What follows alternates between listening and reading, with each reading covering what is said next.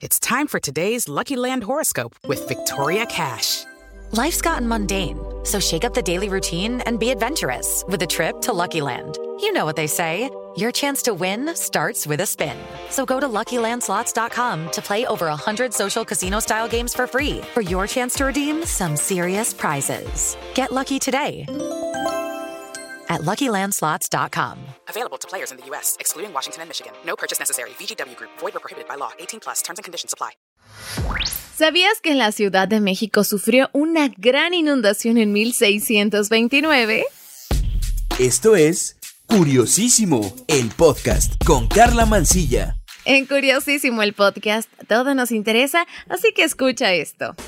Mira, la Ciudad de México está situada, como es bien sabido, en una cuenca cerrada por naturaleza, o sea, en un recinto fisiográfico cuyas aguas no tienen salida natural hacia tierras más bajas o hacia el mar. Y lo que pasa es que está rodeada por cerros. Hace cuenta, es como una olla. El que dicha cuenca sea conocida comúnmente como Valle de México es algo muy inexacto. Y desde el punto de vista geomorfológico, el historiador Bernardo García Martínez incluso llama a esta expresión una pequeña violencia al purismo en las expresiones que es aceptada por casi todos.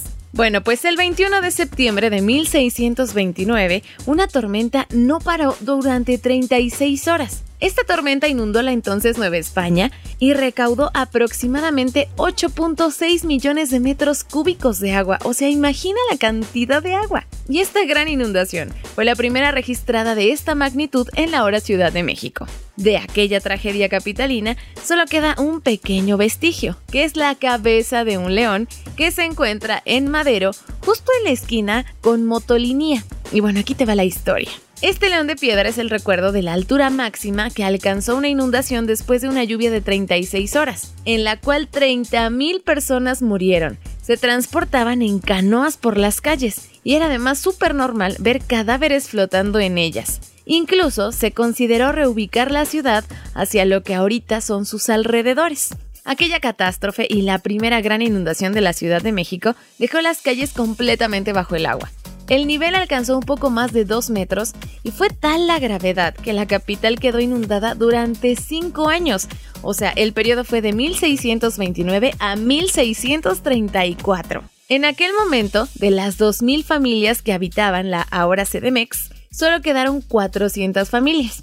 Y checa, Jorge Legorreta charló con expertos acerca de las grandes obras hidráulicas de la capital en un programa que se llama Región Líquida del Imer. Este programa eh, fue transmitido en 2004 y si tú checas en la web puedes encontrar muchos más detalles de este momento. Bueno, pues la idea de un desagüe en la capital nació en 1606 y se decidió construir una salida artificial. El canal de Huehuetoca, que descargaría al río Tula, tomó casi dos siglos en completarse. Bueno, pues en ese lapso hubo cerca de 30.000 muertes debido a las inundaciones. Y por supuesto, esta cabeza de león sobrevivió a las calles del centro y a los estragos climatológicos. Y mira, en 2018, Héctor de Mauleón y Rafael Pérez Gay, apoyados por el gobierno capitalino, colocaron más de 200 placas para preservar y sobre todo recuperar la memoria histórica de algunas calles con historias grandiosas de la capital. Entonces, la cabeza de León de Madero y Motelinía forma parte de este recuento.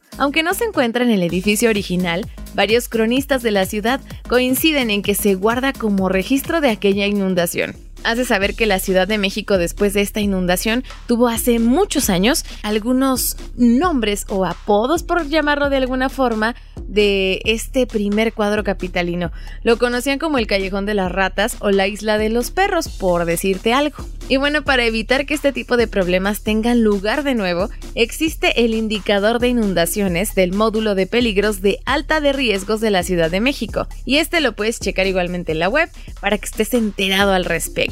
Otro gran acervo es el Archivo Histórico del Agua, y este fue creado en 1994. Cuenta con cerca de 240.000 expedientes organizados en siete fondos, con registros de 1558 a 1990. Ambos detallan la batalla de la Ciudad de México y el drenaje profundo, que no es nada nueva y que la verdad parece no tener fin, porque si te das cuenta en cada temporada de lluvias hay muchísimas calles inundadas. Y bueno, este león, lo que bien podría ser una gárgola, es el último sobreviviente a la peor catástrofe en la historia de la Ciudad de México. Y bueno, yo espero que esta información te haya gustado. Y la próxima vez que camines en este punto del centro histórico, no olvides tomarte una selfie. Oye, ya sabes que me puedes escribir al Twitter. Me encuentras como arroba carla-mancilla, carla con K y doble A al final. Mándame tus dudas, tus inquietudes y aquellos temas que quieras que investigue. Muchísimas gracias por prestarme tus oídos en otro episodio de Curiosísimo el Podcast. Aquí todo nos interesa. Yo soy Carla Mancilla. Cuídate, un beso. Adiós.